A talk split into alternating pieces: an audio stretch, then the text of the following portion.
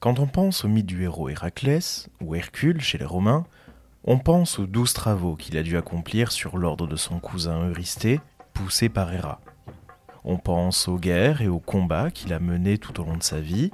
On pense aussi aux conquêtes féminines qui lui ont donné de multiples enfants, les Héraclides. Pourtant, on oublie souvent qu'Héraclès a sauvé la vie d'une reine discrète et pourtant au cœur de batailles divines, Alceste, qui s'est sacrifié pour son époux Admète prenons le temps d'observer son histoire par le petit bout du mythe. Aujourd'hui, Alceste ou le sacrifice volontaire.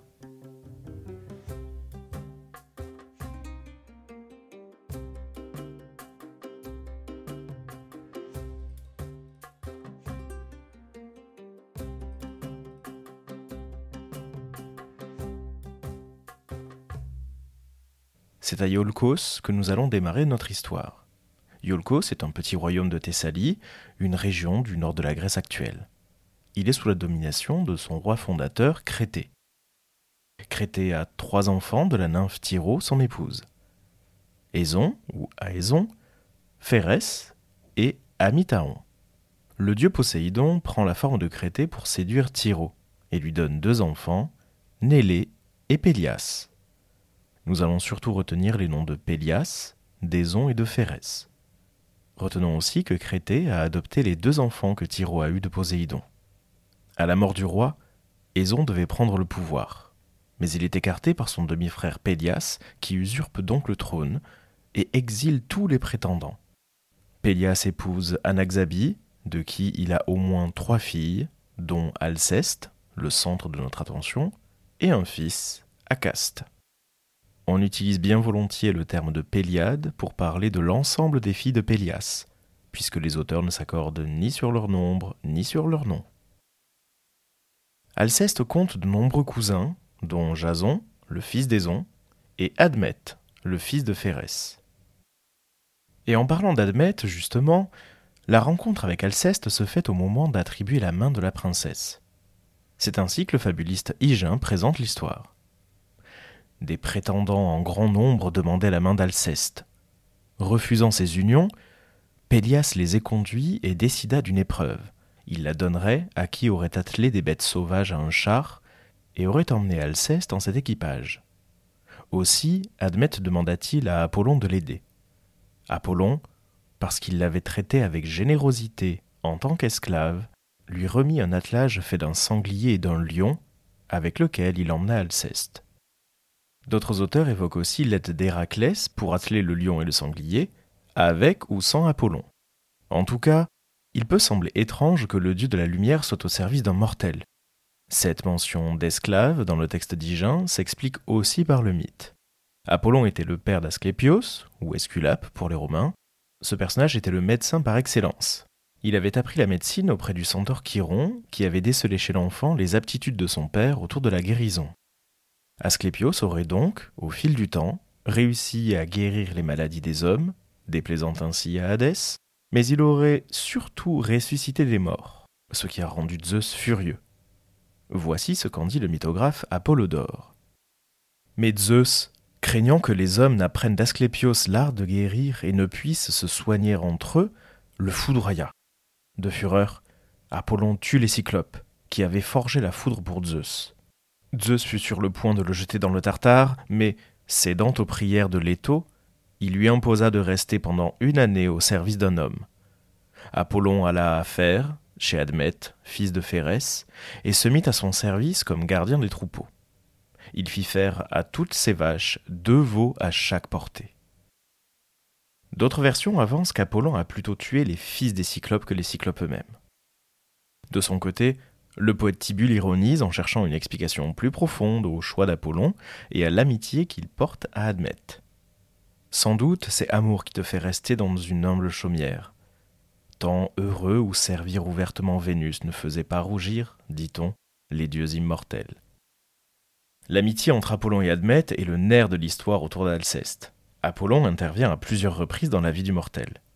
Les questions soulevées par Tibulle ne sont donc pas sans raison. Il est en effet bien rare qu'un immortel se mêle autant des affaires d'un seul personnage. Revenons à Admète et Alceste, et à ce qu'en dit Apollodore. Lors du sacrifice des noces, Admet oublia de sacrifier à Artémis. Aussi, quand il ouvrit la chambre nuptiale, la trouva-t-on pleine d'un grouillement de serpents. Apollon lui dit d'apaiser la déesse. Il demanda au destiné qu'Admet, au moment de mourir, soit exempté du trépas si quelqu'un faisait le choix de mourir à sa place. Et d'ailleurs, dans la pièce Alceste d'Euripide, Apollon rappelle son action face aux moires dès le prologue. C'est injuste que, juste moi-même, j'avais trouvé dans le fils de Phérès. Je le sauvais de la mort en leurrant les parcs, et elles m'accordèrent, ces déesses, qu'Admet échappa au trépas immédiat s'il livrait en échange notre mort à ceux d'en bas. Mais laissons pour l'instant Admet et Apollon de côté pour revenir à Alceste, après ses fiançailles avec Admet. Nous avons rappelé que Jason était de la famille d'Alceste. Il en est le cousin. Il a été envoyé chercher la toison d'or par le roi Pélias pour une histoire de sandales perdues, de prophéties et d'usurpation du trône. Nous aurons l'occasion de jeter un œil à l'histoire de Pélias dans un autre épisode.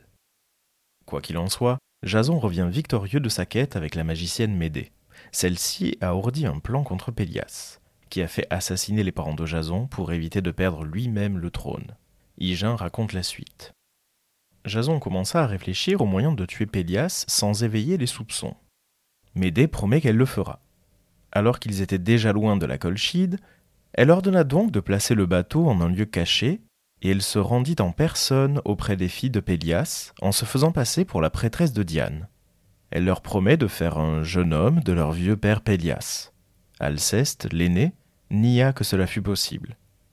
Médée, pour l'amener plus facilement à ses volontés, envoya devant elle une nuée, et, avec des filtres, elle accomplit de nombreux prodiges qui avaient l'apparence de la réalité.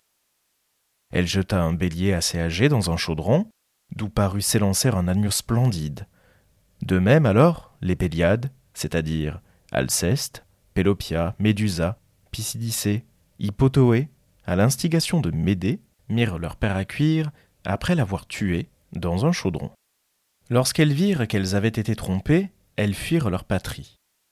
Quant à Jason, à un signal donné par Médée, il se rendit maître du palais et remit à Acaste, fils de Pélias et frère des Péliades, le trône de son père, parce qu'il l'avait accompagné en Colchide.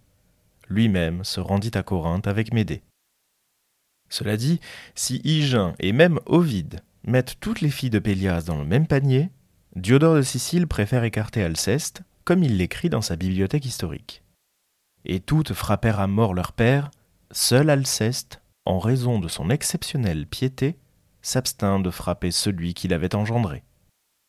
Ainsi, Diodore lave les mains d'Alceste pour la laisser libre de tout soupçon. C'est un détail d'une certaine importance pour qu'Alceste soit la plus pure possible.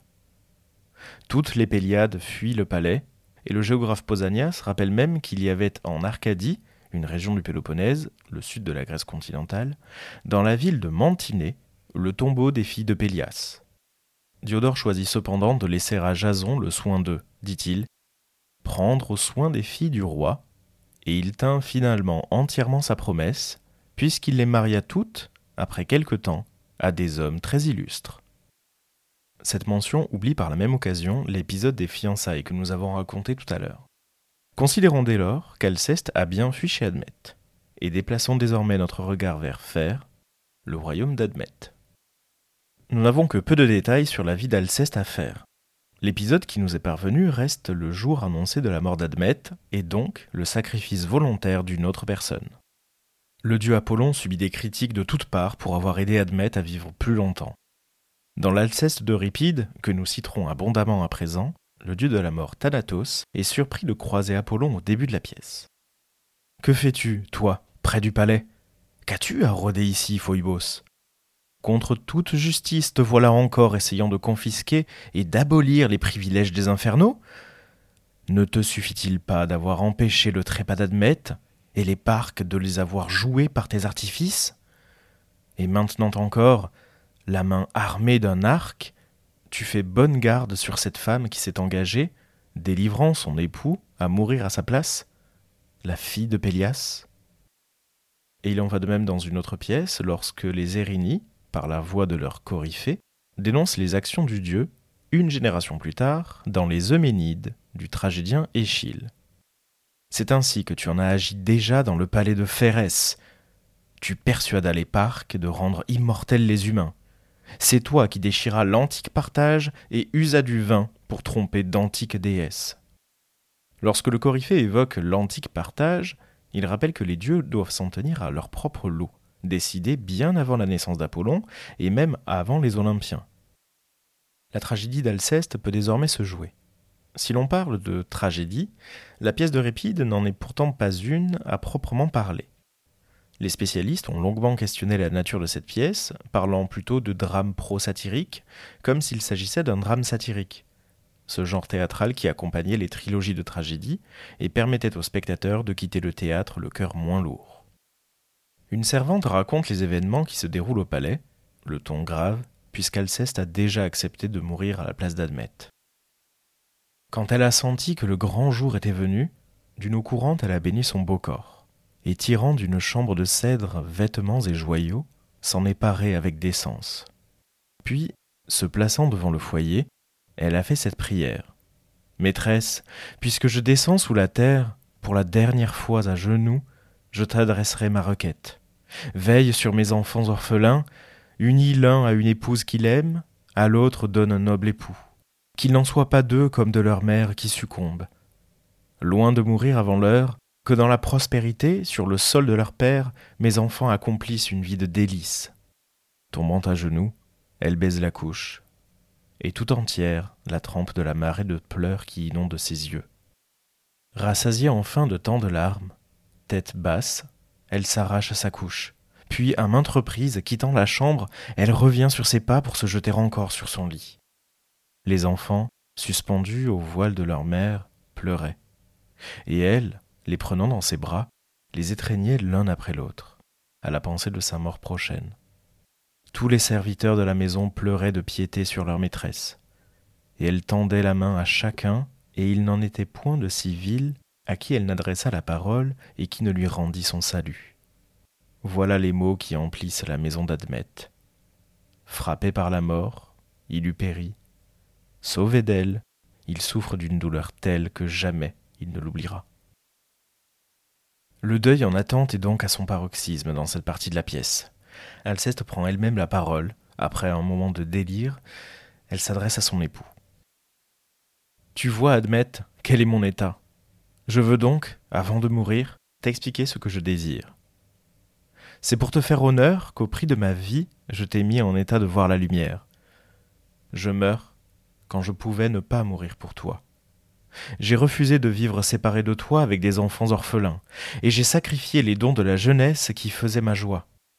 Et pourtant, l'auteur de tes jours et celle qui te mit au monde t'avait abandonné, à un âge où il était séant pour eux de mourir et séant de sauver leur fils pour un trépas glorieux.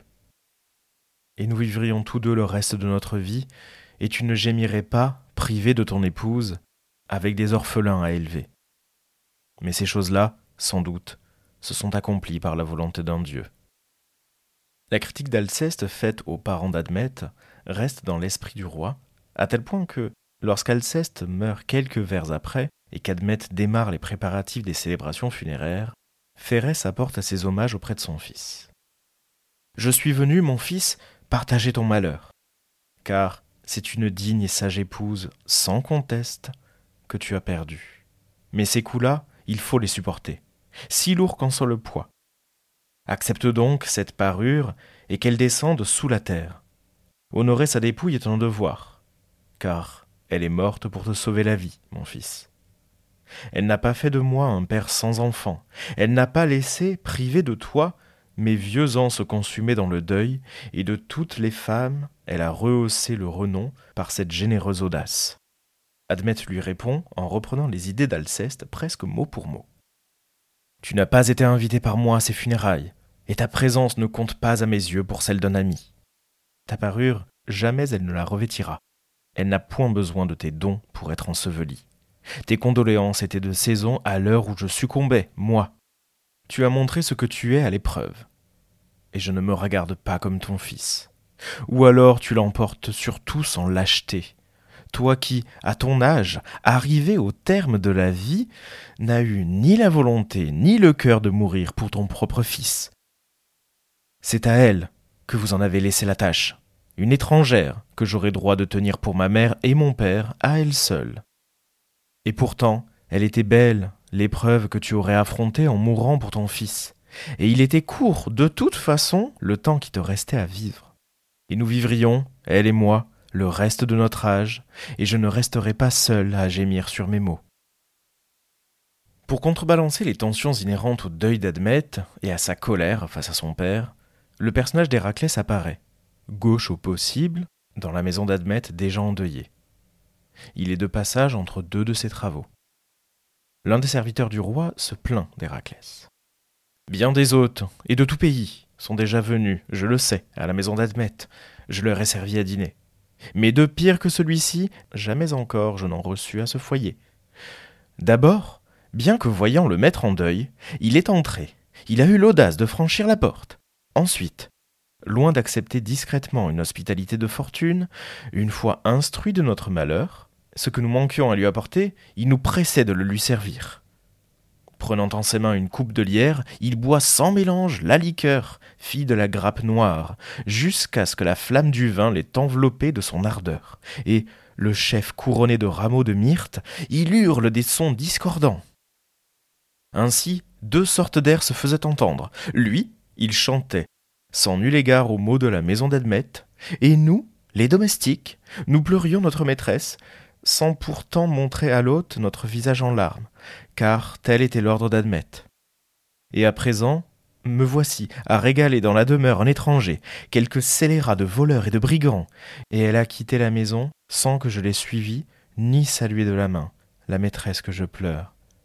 Elle qui pour moi, comme pour tous les domestiques, était une mère. De mille mots elle nous défendait, en apaisant la colère de son mari. Ne suis-je pas en droit de détester cet hôte, arrivé au milieu de nos malheurs? On a ici l'image d'un Héraclès particulièrement ivre, qui ne se rend compte de rien. Le serviteur est outré. Pourtant, Héraclès se ressaisit et ébauche un plan pour laver l'affront involontaire envers Admet et la mémoire d'Alceste. Il prend la parole. J'ai à sauver celle qui vient de mourir et à ramener sous ce toit Alceste pour obliger Admet. J'irai guetter le seigneur noir vêtu des morts, le trépas, et le trouverai, je pense, en train de boire, près de la tombe, au sang des victimes. Si, bondissant de mon embuscade, je puis le saisir et l'encercler de mes bras, nulle force au monde ne m'arrachera ses flancs meurtris qu'il n'ait laissé la femme entre mes mains. Mais si je manque cette proie, s'il n'approche pas de la sanglante offrande, je descendrai chez ceux d'en bas, Corée et le seigneur Hadès, en leur demeure sans soleil, et ferai ma requête et j'ai ferme espoir de ramener au jour Alceste pour la remettre aux mains de l'hôte qui m'accueillit chez lui, au lieu de me repousser, malgré le lourd malheur dont il était frappé, et qui me le cacha, noble cœur, par égard pour moi. D'autres versions du mythe, qui sont citées par Apollodore et qui semblent plus anciennes que la pièce d'Euripide, racontent que Perséphone elle-même, alors appelée Corée, aurait libéré Alceste des enfers tant son sacrifice l'a ému. Dans la fin de la pièce, l'Alceste revenu des enfers n'est pas reconnu par Admet. Mais lorsque la révélation est faite, le bonheur l'emplit, même si la jeune femme ne peut parler. Héraclès rappelle quelques rites à son hôte. Il faut notamment qu'elle ait été purifiée de sa consécration au dieu des enfers, et que trois nuits soient passées pour qu'elle regagne la parole. Voilà où s'achève l'Alceste d'Euripide. Quelques auteurs ont tenté une analyse du mythe, tantôt croisée, tantôt directe. Platon d'abord fait un rapprochement entre le mythe d'Alceste et celui d'Orphée dans son banquet. Mourir pour autrui, les amants seuls l'acceptent. La fille de Pélias, Alceste, apporte aux Grecs un exemple assez clair de ce que je dis. Seule, elle consentit à mourir pour son époux, alors qu'il avait son père et sa mère. Elle s'éleva si haut au-dessus d'eux par l'attachement né de son amour, qu'elle fit paraître ces gens étrangers à leur fils sans autre lien avec lui que le nom. Ayant agi de la sorte, son acte parut si beau, non seulement aux hommes, mais encore aux dieux, qu'entre tant de héros, auteurs de tant de belles actions, quand il en est fort peu dans les dieux, par privilège, est rappelé l'âme du fond de l'Hadès. Eh bien, son âme à elle, ils l'ont rappelée, car ils avaient admiré son acte. Tant il est vrai que les dieux mêmes honorent de façon particulière le dévouement et la vaillance mis au service de l'amour. Au contraire, ils ont renvoyé de l'Hadès Orphée, sans qu'il eût rien obtenu. Ils lui montrèrent un fantôme de la femme pour laquelle il était venu, sans la lui donner elle-même. Son âme, en effet, leur semblait faible, car ce n'était qu'un joueur de cithare. Il n'avait pas le courage de mourir, comme Alceste, pour son amour, mais cherchait par tous les moyens à pénétrer vivant dans l'Hadès. C'est certainement pour cette raison qu'ils lui ont infligé une punition, et ont fait que sa mort fut l'œuvre des femmes. Et l'auteur Paléphate, ou Palaïphatos, dans les Histoires incroyables, interprète la légende sous une lumière évémériste, c'est-à-dire en raccrochant le mythe à une situation et à des humains réels. Comme Pélias était mort à cause de ses filles, Acaste, son fils, les pourchassait afin de les tuer et de venger son père. Il parvint à les capturer, excepté Alceste, qui se réfugiait à Phérès auprès d'Admète, son cousin.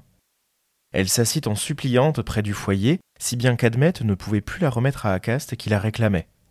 Ayant cerné la ville avec une puissante armée, Acaste l'assaillait au moyen de projectiles enflammés. Lors d'une sortie nocturne, Admète tomba sur des généraux ennemis et fut pris vivant. Acaste menaça de le tuer s'il ne remettait pas Alceste, quand bien même elle était suppliante. Ayant appris qu'Admète allait être tué par sa faute, Alceste sortit de la maison et se rendit. Acaste alors relâche Admète et s'empare d'Alceste. Les gens disaient alors Courageuse Alceste, d'elle-même elle est allée au devant de la mort à la place d'Admète. Toutefois, cela n'arriva pas comme le mythe le raconte. À ce moment, en effet, Héraclès arriva, venant d'on ne sait où, flanqué des chevaux de Diomède. Comme il passait dans le coin, Admète lui offrit l'hospitalité. Admète se plaignait de la mésaventure d'Alceste. Héraclès, pour la reprendre, attaque Acaste et détruit son armée. Il laisse le butin à ses soldats, mais rend Alceste à Admète. On disait donc qu'Héraclès, arrivé là par hasard, avait arraché Alceste à la mort. Le mythe s'est formé à partir de ces événements. C'est ainsi que s'achève notre parcours dans l'histoire d'Alceste, qui nous a permis d'entrevoir certains pans de l'histoire d'Héraclès et de l'histoire de Médée. Nous n'en savons pas plus sur la fin de vie d'Alceste et d'Admète. Ce qui est certain, c'est que leur fils, Eumélos, prend la succession de son père et qu'il est un prétendant d'Hélène, qu'il épouse la sœur de Pénélope, Iphtimée, et qu'il participe à la guerre de Troie jusqu'à être présent à l'intérieur du cheval de bois. Merci d'avoir écouté cet épisode du podcast par le petit bout du mythe. N'hésitez pas à vous abonner à ce podcast sur votre plateforme de streaming préférée et à laisser 5 étoiles sur Apple Podcast ou Spotify. Partagez cet épisode sur les réseaux sociaux pour que nous soyons toujours plus nombreux à faire vivre ces petites histoires de la mythologie. Venez suivre le prof de latin grec sur Instagram. Vous pouvez prolonger l'aventure en lisant certains ouvrages qui ont été cités. Je vous mets la bibliographie en description et dans l'article du jour sur le site du podcast le tout accompagné d'un dossier documentaire. A bientôt pour un nouveau coup d'œil par le petit bout du mythe.